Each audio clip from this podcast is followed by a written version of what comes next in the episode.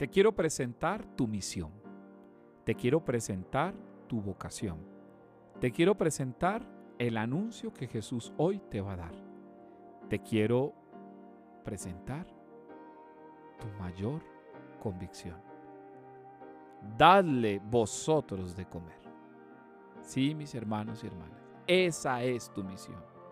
Tu misión es ir y alimentar a aquellos que necesitan de Dios.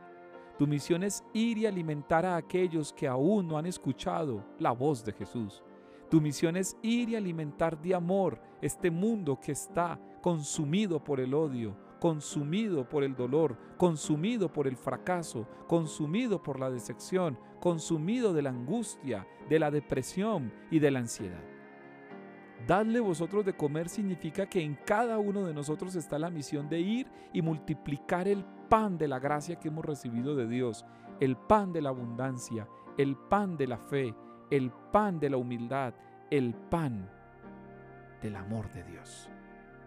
Hoy será un día definitivo para nuestro país, porque todos y cada uno de nosotros nos tendremos que jugar la vida y tendremos que definir a quién vamos a dar de comer. Vamos a dar de comer a aquellos que nos usan y nos ven como objetos, como cosas, como números para multiplicar sus bolsillos. ¿O vamos a dar de comer a aquellos que realmente son débiles, que son sencillos de corazón, que llevan años aguantando hambre y pasando necesidad?